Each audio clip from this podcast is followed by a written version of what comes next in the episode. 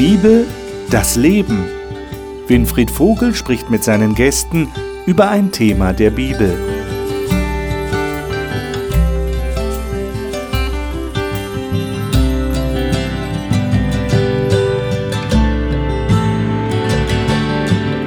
Wir reden zurzeit über die Petrusbriefe im Neuen Testament. Herzlich willkommen zu dieser Sendung. Und wir haben das letzte Mal den ersten Petrusbrief abgeschlossen mit dem fünften Kapitel. Da haben wir über Leitung gesprochen, das heißt also über Menschen, die Verantwortung übernehmen und was das tatsächlich bedeutet und wie diese Leitungstätigkeit richtig ausgeübt werden kann. Und bevor wir in den zweiten Petrusbrief gehen, haben wir jetzt so eine, eine Art Zäsur. Und wir, wir wollen heute einmal nicht so sehr über den Petrus reden und das, was was er im Einzelnen gesagt hat, sondern eigentlich mehr über Jesus und das, was Petrus über diesen Jesus geschrieben hat. Schließlich war Petrus ja einer der engsten Vertrauten von Jesus, als er hier auf dieser Erde war.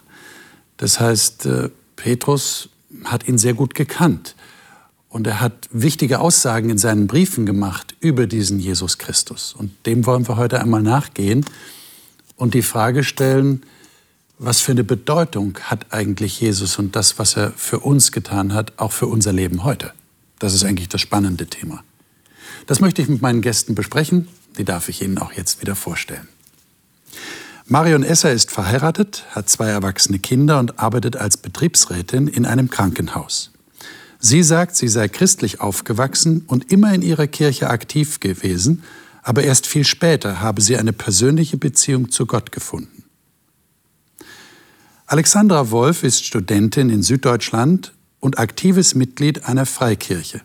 Sie sagt, die Bibel sei für sie wirklich Gottes Wort und sie habe mit diesem Gott schon viele positive Erfahrungen gemacht, die sie in ihrem Glauben an ihn bestärkt haben.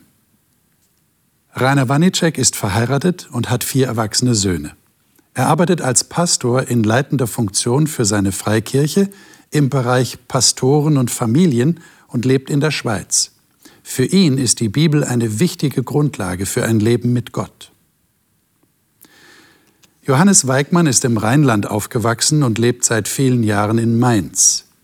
Er war vor seinem Ruhestand in der IT-Branche tätig und hilft nun Flüchtlingen und engagiert sich für die Tafel und in der Seniorenhilfe. Er möchte etwas von der Liebe Gottes weitergeben. Danke, dass ihr hier seid, dass wir ein Gespräch über die Bibel führen können. Ich lade euch ein, 1. Petrus 1 aufzuschlagen. Da haben wir den ersten Text, die ersten beiden Verse, nämlich Verse 18 und 19, wo etwas sehr Grundlegendes über Jesus gesagt wird durch Petrus.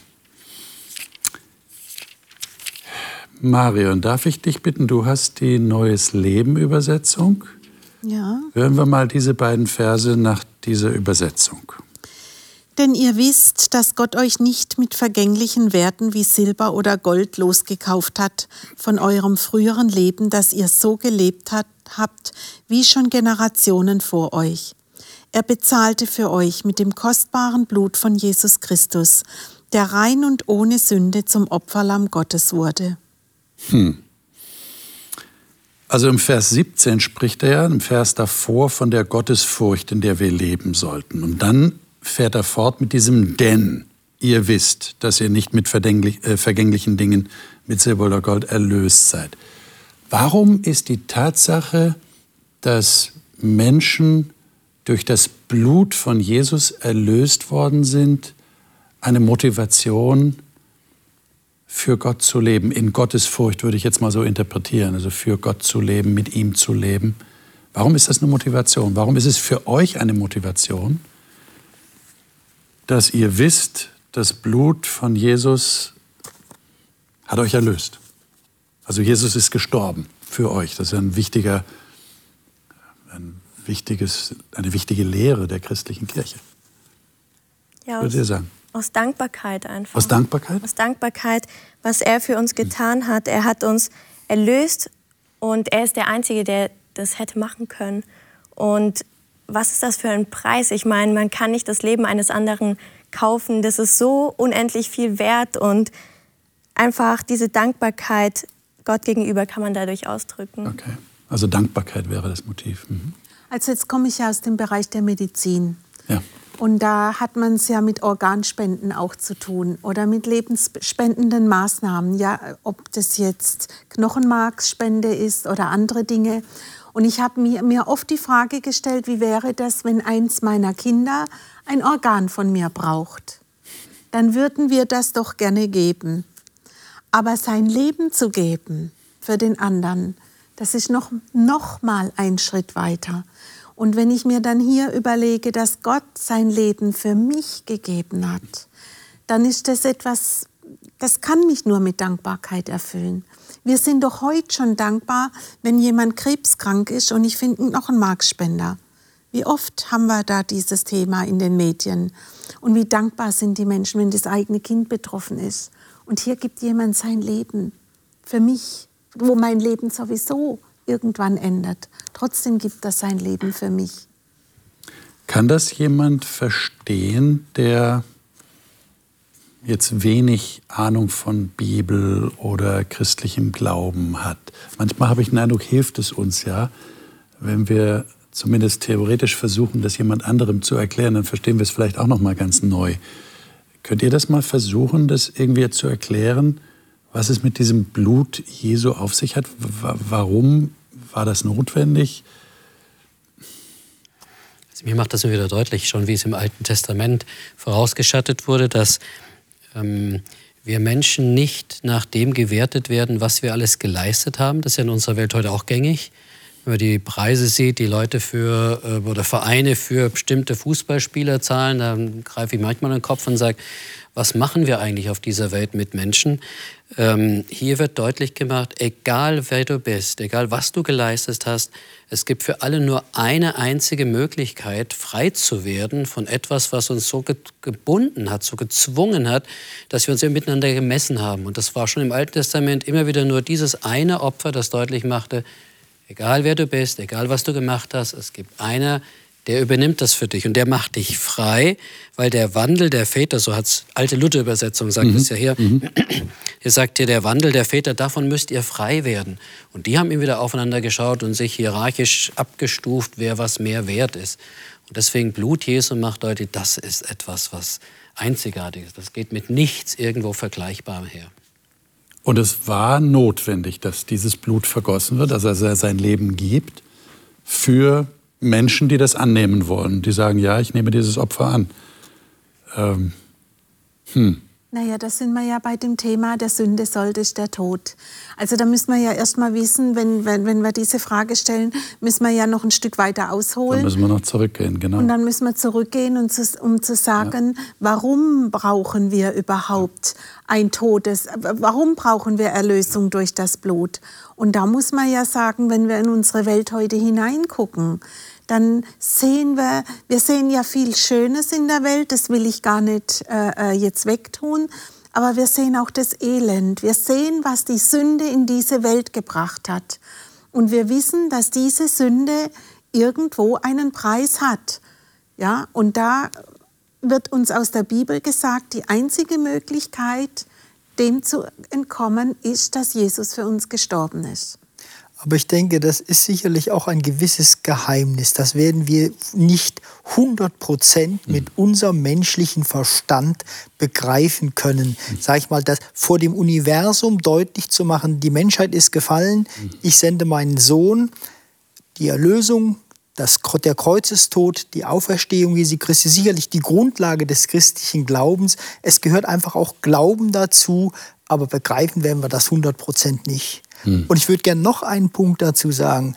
Bei alledem, wir Menschen sind frei zu entscheiden, nehmen wir das Opfer für uns an oder sagen wir, ist mir egal. Und Gott, Jesus Christus, respektiert die Entscheidung eines jeden einzelnen Menschen auch gegen das Opfer Christi. Hm. Also ich glaube, ein bisschen verstehen können wir es, wenn wir die Perspektive mal wechseln. Und zwar, ähm, ich glaube, das eine ist ja, wir haben die Perspektive, ich bin selber Sünder und ich brauche Erlösung. Wir haben aber auch die Perspektive, und jetzt nehme ich mal einfach einen Fall, ich bin der Geschädigte. Ja, also jetzt mal angenommen, jemand bringt mein Kind um oder tut mein Kind irgendwas an, dann bin ich auch der Geschädigte und dann erwarte ich auch ein gerechtes Urteil. Also es ist, wenn es darum geht zu begreifen, warum muss Gott auch handeln, dann kann ich nur sagen, also oft in meinem Leben hat mich auch das getragen zu denken, Gott wird irgendwann darüber urteilen und Gott wird auch über das, was passiert ist, urteilen. Und wenn ich aus dieser Perspektive daraus gucke, dann kann ich nur sagen, Gott ist Richter und gleichzeitig zahlt er aber den Preis. Das ist schon das Besondere. Wenn wir das mit einem weltlichen Gericht äh, äh, vergleichen, dann wäre das, wie wenn der Richter mich zu einer Geldstrafe verurteilt. Er weiß, ich habe das nicht und er zückt dann im Anschluss seinen Geldbeutel und bezahlt es. Dann hat er gerecht gerichtet und trotzdem hat er es bezahlt. Und so ähnlich ist es ein bisschen zu verstehen mit dem, was Gott für uns tut. Und dieses Bewusstsein führt dann dazu, dass man aus Dankbarkeit anders lebt. Ist das so? War das bei euch auch der Auslöser, dass ihr euer Leben verändert habt?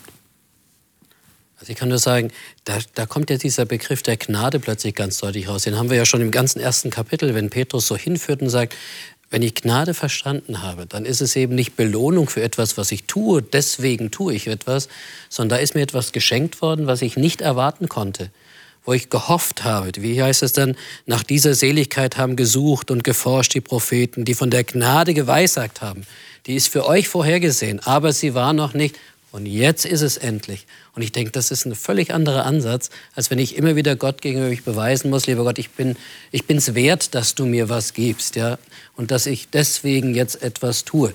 Und das ist es gar nicht. An der Stelle sagt das, hey, das ist eine andere Grundlage, weil das kannst du nicht mit deinem eigenen Blut. Äh Aber das scheint ja eine wichtige Voraussetzung sein, was du gerade nennst. Das heißt, das ist ein Bewusstsein dafür da, dass ich Gnade brauche. Mhm. Also wenn jetzt jemand kommt und sagt, ich Gnade, ich brauche keine Gnade, mhm. was habe ich falsch gemacht? Und was ihr Christen euch dafür Skrupel macht, dass ihr, dass ihr Sünder seid, ich habe kein Problem damit, ich brauche keine Gnade. Mhm. Dann, dann bedeutet mir auch das Blut von Jesus nichts, oder? Also was mich mehr beeindruckt hat, jetzt wie die Gnade, obwohl ich denke, das ist ein ganz wichtiger Punkt, ist die Liebe, die dahinter steckt. Mhm. Also das war wirklich etwas, wo ich äh, ähm, sagen kann, als ich dies, das ansatzweise begriffen das habe. Das hat dich überzeugt. Das hat mich überzeugt. Mhm. Und weil ich heute, ich meine, ich liebe meine Kinder wirklich über alles. Aber ob ich für sie sterben würde, das ist noch ein ganz, wenn dieser Tag, wenn der Tag X mal kommt und jetzt ist, im Krankenhaus wird man ja oft mit so Situationen konfrontiert, wo es hart auf hart kommt. Und ich habe mir oft die Frage gestellt, wäre ich denn tatsächlich bereit, mein Leben auch zu geben? Das ist noch mal etwas ganz anderes. Und als ich diese Liebe begriffen habe, das hat mein Leben verändert. Man könnte es ja auch als andersrum sehen und sagen, wenn Gott so etwas tut, dann war das ja nicht grundlos. Mhm. Ja, äh, opfert sich irgendjemand auf oder opfert sein eigenes Kind, in diesem Fall seinen Sohn, für, für nichts, weil es nicht notwendig ist? Nein, es muss ja offensichtlich eine Notwendigkeit da gewesen sein. Ja?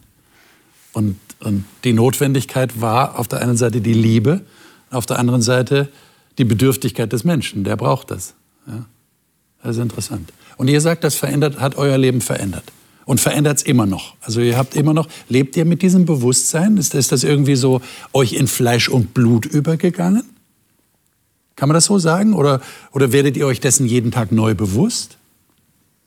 Also ich muss sagen, ich, ich bin eigentlich jeden Tag, wenn ich draußen in der Natur bin, was ich heute eben tun kann, jeden Tag dankbar für die, den Erlösungstod, die Auferstehung. Ich glaube, das mache ich mir jeden Tag bewusst und bin deshalb auch froh und dankbar, weil ich insgesamt gesehen, trotz der Schnelllebigkeit des Lebens und was alles ist, doch ein zufriedenes Leben führen kann in, sag ich mal, Zufriedenheit in einer gesunden Familie, ohne viel Streit. Das läuft doch relativ harmonisch, auch sonst in der Umgebung. Und das ist eigentlich das, wo ich sagen muss, wir können heute schon, wenn wir uns in diese Richtung auch einsetzen, zufrieden und glücklich leben, das, was ja Gott, Jesus Christus, für jeden Einzelnen von uns schon auf dieser Welt wünscht. Wir können dazu in dem Sinne durch den Glauben beitragen, aber uns wohl wissend, es ist ein Gnadengeschenk, was wir annehmen müssen. Wobei es ja nicht immer gesagt ist, dass es den Christen so gut geht, wie du es jetzt gerade beschrieben hast. Das ist überhaupt keine Frage. Ich meine, wenn ich denke an Christen, die verfolgt werden, heute noch in viele,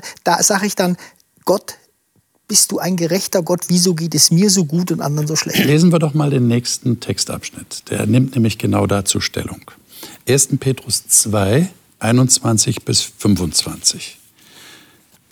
Rainer, darf ich dich bitten, mal zu lesen? Du hast die Luther-Übersetzung. Luther 1984, ja. Bitte. Denn dazu seid ihr berufen, da auch Christus gelitten hat für euch und euch ein Vorbild hinterlassen, dass ihr sollt nachfolgen seinen Fußtapfen.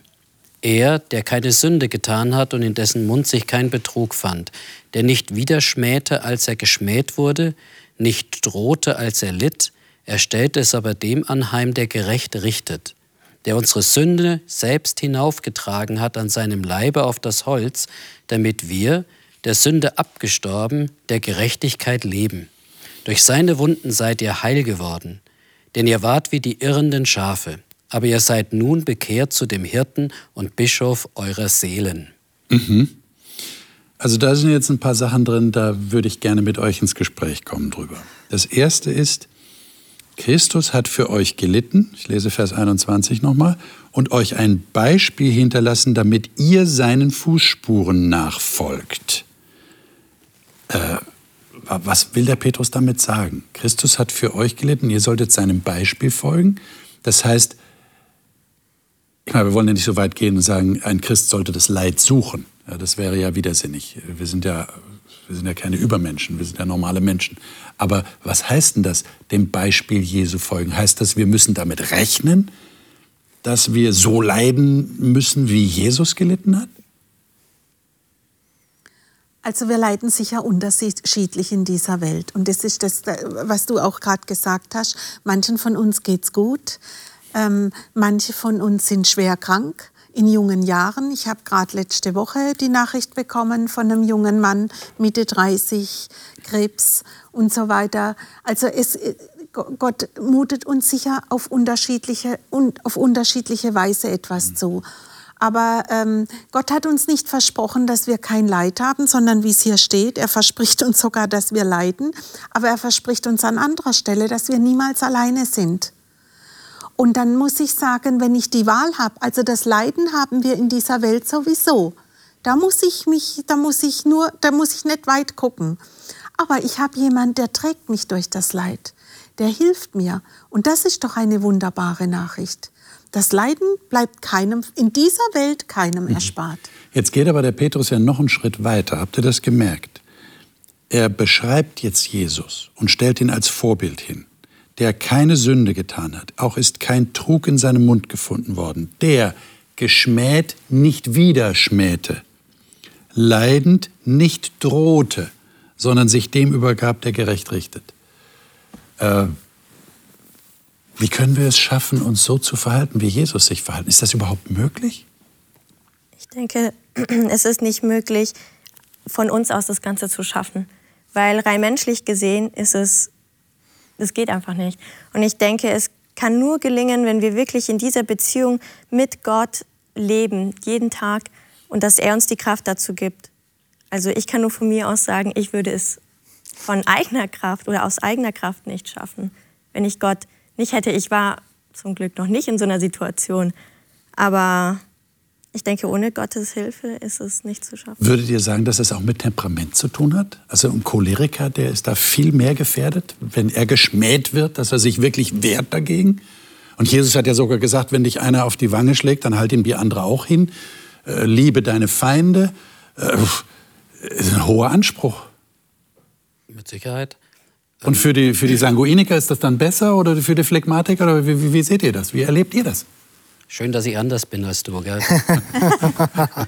ja, so könnte man sagen, ja.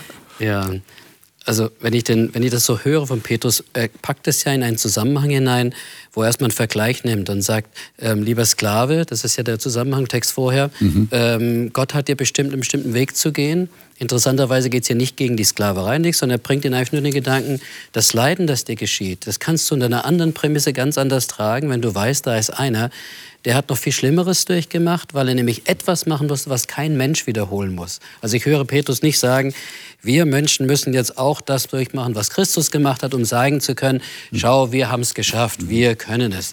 Sondern ich höre ihn eigentlich sagen, das hat Christus gemacht. Ich hänge dir das nochmal hin, dass du dir bewusst wirst, was mit dir passiert, egal in welcher Form es augenblicklich läuft. Denk dran, er hat dich gerecht gemacht durch das, was er gemacht hat. Und das kann dich motivieren und soll dich motivieren, auch jetzt Dinge zu ertragen, weil Gott uns halt nicht einfach nur vom Leid bewahrt, weil er sagt, ah, Christ, okay, Christen kriegen kein Leid, die anderen kriegen das Leid, ja. ja. Sondern er nimmt das als Beten und sagt, hey, bleib dran. Und egal wie schlimm es ist, du weißt, einer hat dich vorher schon getragen. Also nicht nur mit Worten zu sagen, ich verstehe dich in deinem Leid, mhm. sondern sagen zu können, also jetzt im Sinne von Jesus, ich selber habe noch viel mehr durchgemacht und das soll dir ein Trost sein. So, so zu verstehen. Weil das manchmal ganz schwierig ist, wenn ich so Leute höre, die mir dann Mut machen, wenn die sagen, das habe ich auch schon alles durchgemacht, dann zögere ich so innerlich, weil ich sage, wie will er das vergleichen? Ich ja. mache es ja anders. Genau, ja, genau. Ist ja schwierig, aber ich höre doch so ein Stück dabei, dass mhm. jemand sagt, achte mal darauf, das, was du durchmachst, was dir passiert, egal wie schlimm es ist, ähm, da ist einer, der weiß das und der wird dir die Kraft geben, aber nicht, damit du aufgrund deines Leidens hinterher sagst, deswegen bekomme ich jetzt und deswegen komme ich, kriege ich Zugang zum ewigen Reich. Es geht ja immer wieder um diese Erlösung, die wir haben, sondern weil er sagt, komm, halt durch, ich bin mitgegangen, ich weiß, von was wir reden. Und das tut mir schon besser, wenn ich weiß, da ist jemand, der weiß, von was er spricht, weil er nicht nur vom Bürotisch aus mal runterschaut. Genau. Und das ist ja noch die andere Dimension, die dazukommt, kommt mir gerade der Gedanke. Mhm. Weil er so gelitten hat, wird es einmal etwas anderes geben, wird es einmal eine Lösung geben. Das heißt, halte noch durch in deinem Leid, es wird besser werden am Ende. Oder? Aber der, der, Text setzt noch einen drauf. Das Bitte. haben wir jetzt noch nicht beachtet. Okay. Da steht nämlich, aber wenn ihr für das Gute, das ihr getan habt, leidet. Also da geht es jetzt gar nicht um das Leid prinzipiell, mhm. sondern wenn ihr für das Gute, das ihr getan habt, leidet. Also das heißt, für mich übersetzt, ich bemühe mich eigentlich das Gute zu tun, weil ich Jesus nachfolgen will und dafür kriege ich noch eins auf die Mütze. Mhm. Das, das hat für mich das ist schon noch mal etwas. Das ist hart zu nehmen. Ne? Genau, das ist hart zu nehmen, weil wir ja eigentlich davon ausgehen, dass ja. der Herr den Gerechten es im Schlaf gibt. Gibt es ja auch einen Text. Ja, und hier sagt er, für das Gute, das ihr tut, werdet ihr allein. Aber das sehen wir ja auch in der Welt. Ob das, ob das Menschen sind, die, die, die guten Willens in andere Länder gehen und helfen, auch die werden nicht verschont. Auch die sterben unter Umständen. Auch die leiden für das Gute, das sie tun. Hm. Und für mich ist immer so ein Beispiel Dietrich Bonhoeffer. Ja? Ein wirklich ein Christ durch und durch, leidet im KZ und kommt ums Leben. Der muss irgendwie Kraft gehabt haben, das halt eben so, so, so durchzustehen. Und wenn wir an Open Doors denken, die sich ja um verfolgte Christen kümmern, gerade Nordkorea, auch in anderen Bereichen, wo wirklich Christen leiden, leiden, leiden und am äh, festhalten. Und da gehe ich mit dir ich weiß nicht, wie es mir gehen würde. Wir wissen sicherlich von vielen Unbewussten, die dann darunter zusammengebrochen sind, weil sie einfach nicht mehr konnten. Ja? Also wir, und wir wissen nicht, weshalb muss der leiden und mir geht so gut. Ja, wir, wir können die Frage nicht beantworten. Ich denke, es ist auch einfach ein Prozess, den ein Mensch durchgehen muss oder machen muss, weil das geht ja nicht von heute auf morgen. So, ich bin jetzt Christ, ich stehe alles durch. Mhm. Ich meine, das sind schwierige Sachen und ich denke, jede Schwierigkeit ähm, hilft uns, etwas mehr zu ertragen. Und Gott weiß auch, wie viel wir dann aushalten können. Und er gibt uns auch die Kraft dazu. Und da gibt es auch einen schönen Text, dass er uns nicht mehr zumutet, als wir nicht tragen können. Und das finde ich immer sehr tröstlich. Mhm. Jetzt gibt es ja noch eine Verbindung, die der Petrus hier zieht, möchte ich euch darauf hinweisen. Er sagt hier in Vers 24, das ist jetzt eine Fortsetzung von dem, was wir gerade gelesen haben, der unsere Sünden an seinem Leib selbst an das Holz hinaufgetragen hat. Und jetzt kommt's. Damit wir den Sünden abgestorben, der Gerechtigkeit leben.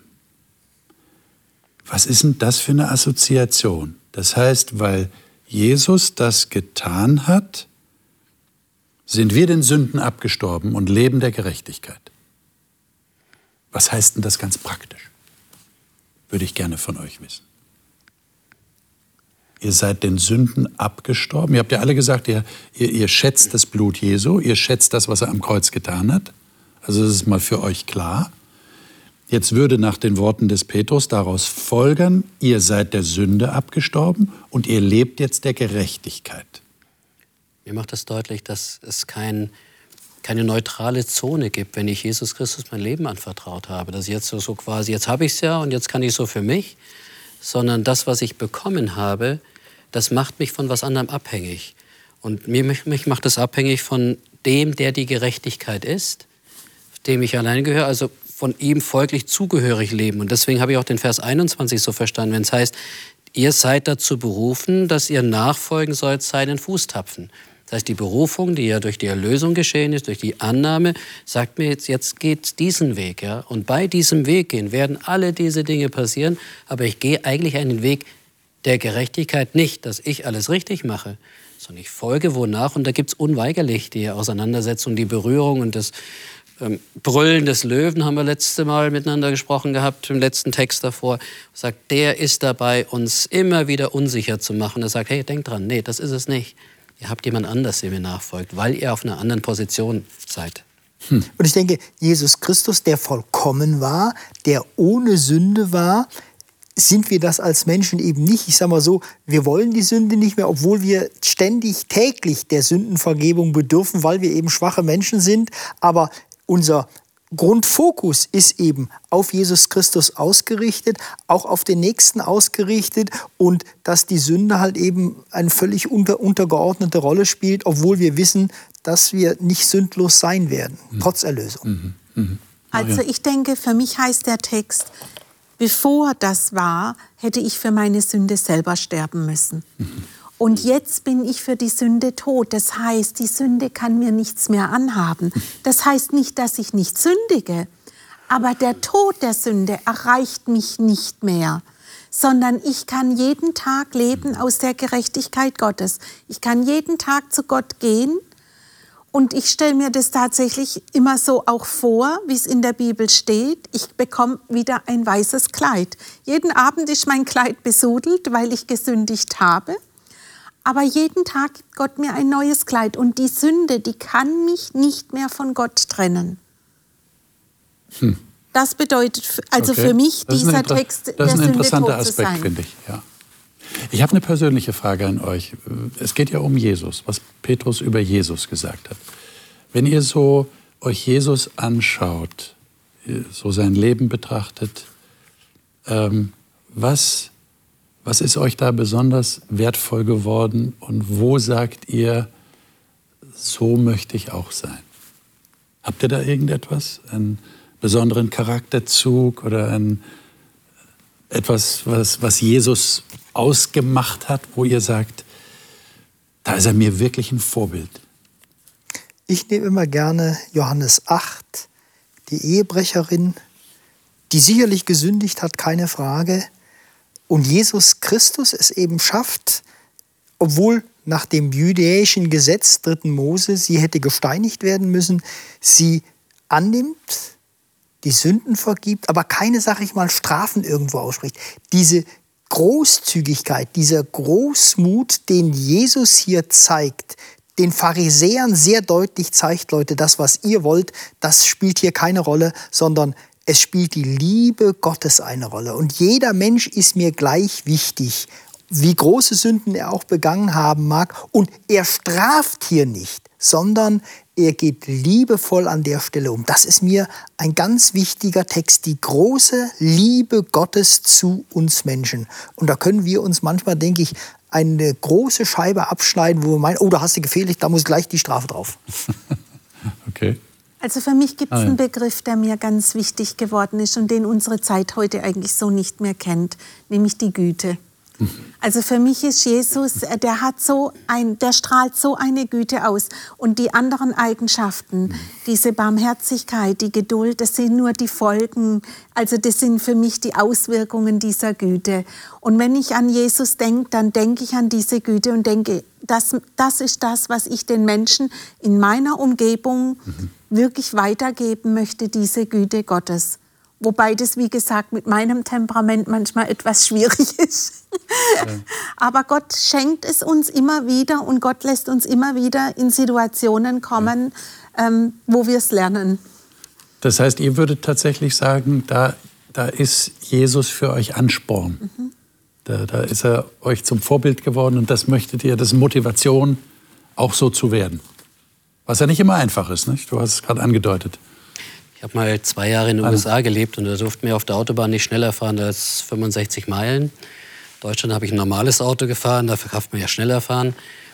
Nach zwei Jahren, als wir wieder zurückkamen und mein Schwiegervater mich abholte und wir fuhren dann vom Flughafen raus auf die Autobahn und er fuhr plötzlich schneller als 120, 130. Und spürte, ich saß rechts neben ihm, ähm, wie mein, meine Füße immer mehr das Bremspedal nachahmten und am liebsten hätte ich gebremst, fing an zu schwitzen. Ich habe mich gefragt, wie kann denn sowas passieren? Was mir bewusst geworden ist, die letzten beiden Jahre bin ich einfach in einer Umgebung aufgewachsen, da ist man nicht schneller gefahren. Man hat zwar mal ein bisschen was gemacht, aber es war so Standard. Man hat sich so sehr daran gewöhnt. Ähm, mich hat das, mir hat es also geholfen zu verstehen, was passiert, wie es im letzten Vers da in Vers 25 war. Vorher waren wir wie irrende Schafe. Du machst alles Mögliche, rennst allen möglichen Sachen nach, mhm. aber nun seid ihr bekehrt zu dem Hirten.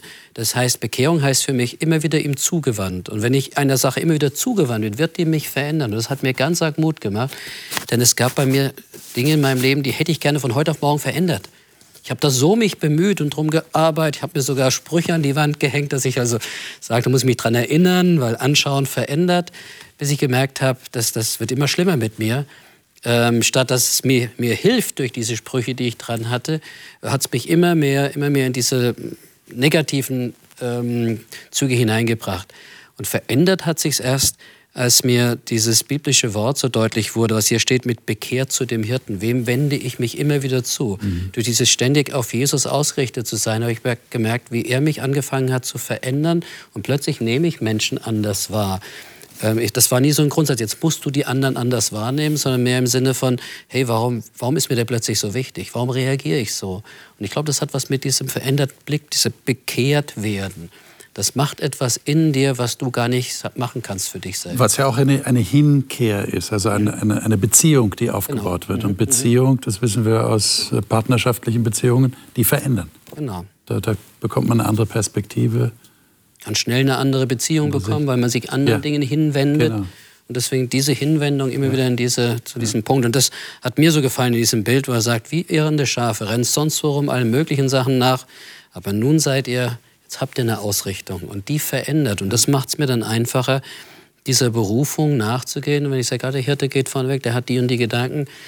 Also ich, im Rückblick muss ich das so sagen. Wenn ich jetzt heute zurückschaue, sage ich, lieber Gott, was du aus mir gemacht hast, also ich staune. Sagt mir übrigens meine Heimatkirchengemeinde, sagt, wir haben dich gekannt als jungen Menschen. Was aus dir geworden ist, hätten wir nie gedacht. Ja. Ja, danke, ihr macht mir Mut, aber so ist das Leben. Ja. ähm, 1. Petrus 1, Verse 3 und 4, da, da bringt der Petrus gleich am Anfang seines Briefes, und wir haben das, als wir angefangen haben hier in dieser, also nicht mit euch, sondern ganz am Anfang, ähm, diese Texte zu studieren, da sind wir schon auf diese Frage gekommen. Bin mal gespannt, was ihr drauf sagt. Lesen wir mal die Verse 3 und 4. Wer ist so nett? Annika? Ähm, äh, Alexandra, entschuldige.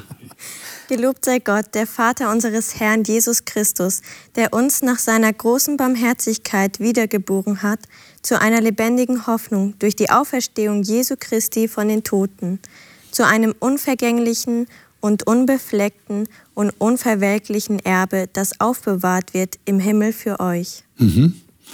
Ähm, meine Frage ist, ist das wirklich so entscheidend, dass Jesus auferstanden ist?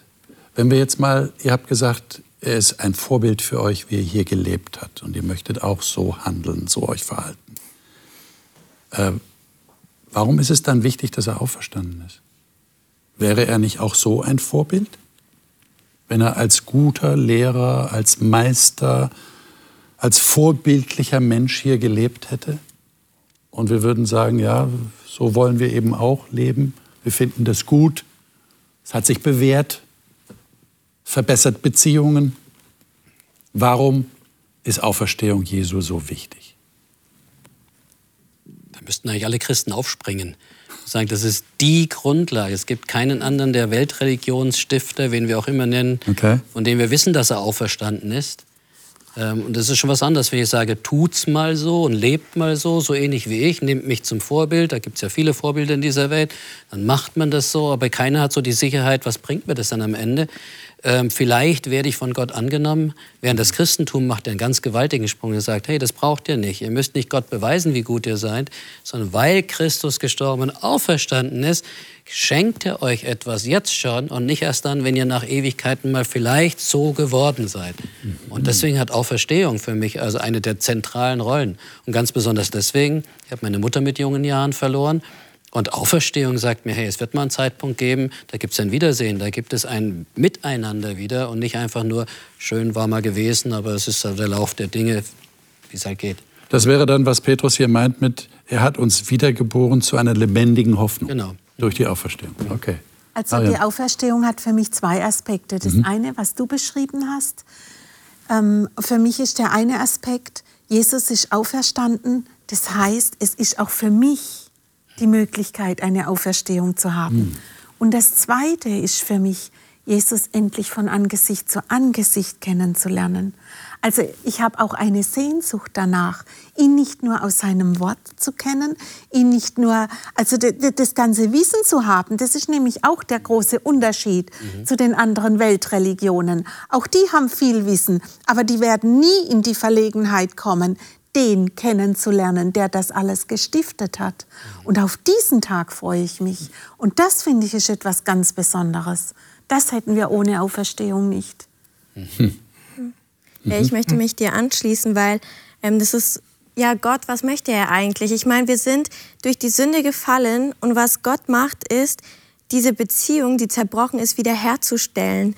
Einmal dadurch, dass Jesus gekommen ist, ein Beispiel war, für uns gestorben ist, unauferstanden ist, wie du gesagt hast, um uns die Möglichkeit zu geben, eines Tages Gott von Angesicht zu Angesicht zu sehen und dann wirklich diese Beziehung hautnah zu erleben. Und das ist hier wichtig. Ja. Hm.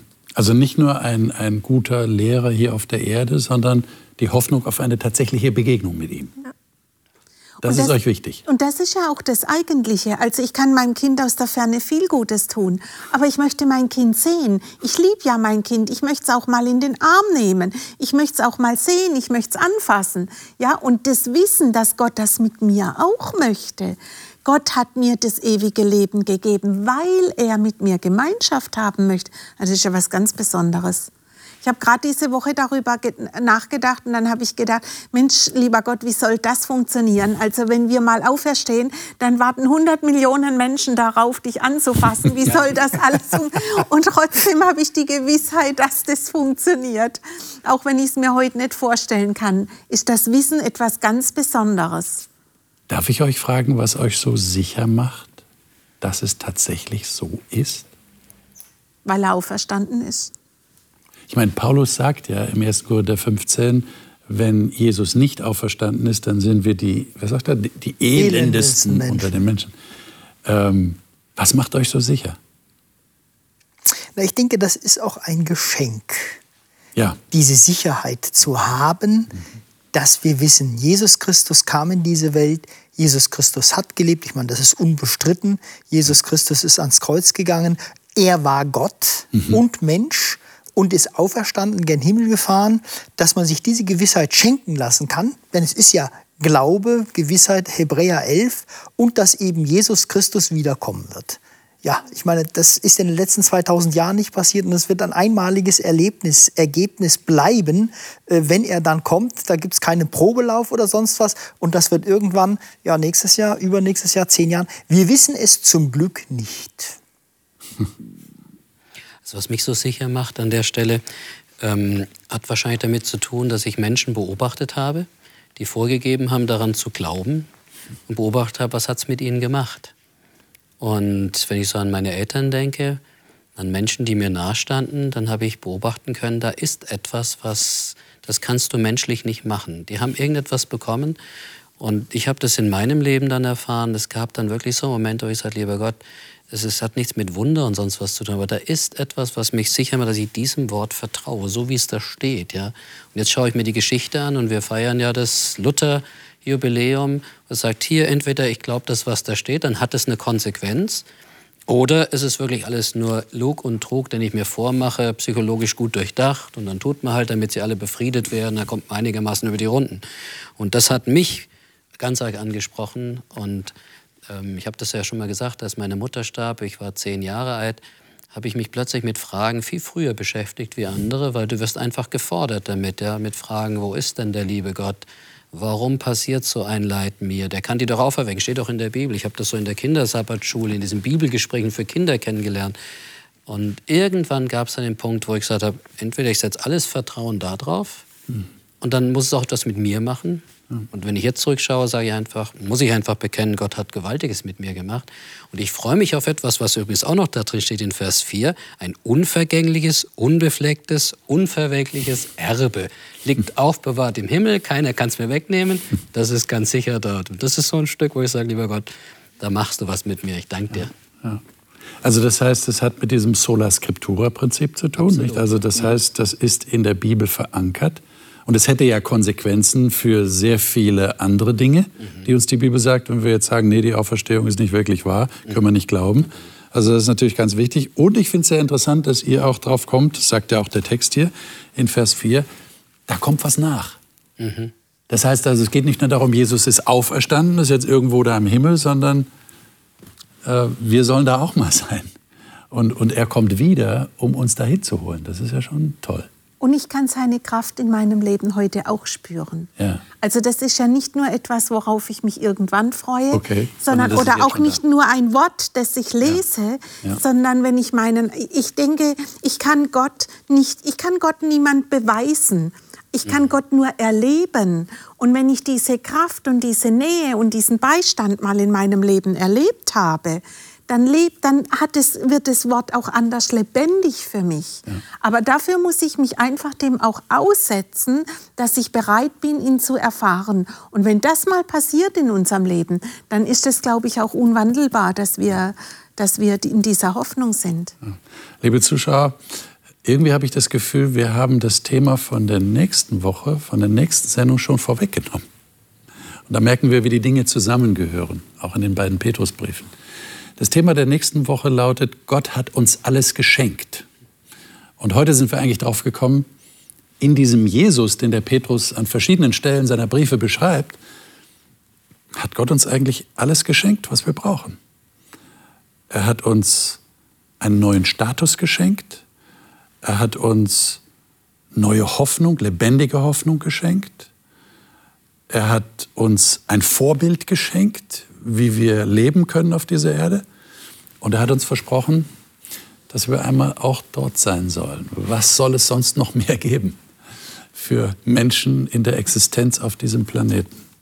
Wir werden das nächste Mal das noch weiter vertiefen. Und ich hoffe, dass heute deutlich geworden ist, welche zentrale Rolle für den Petrus Jesus gespielt hat in seinem Leben. Nicht nur, weil er ihn selber erlebt hat, sondern weil er verstanden hat, welche Bedeutung dieser Jesus für diese Welt hat.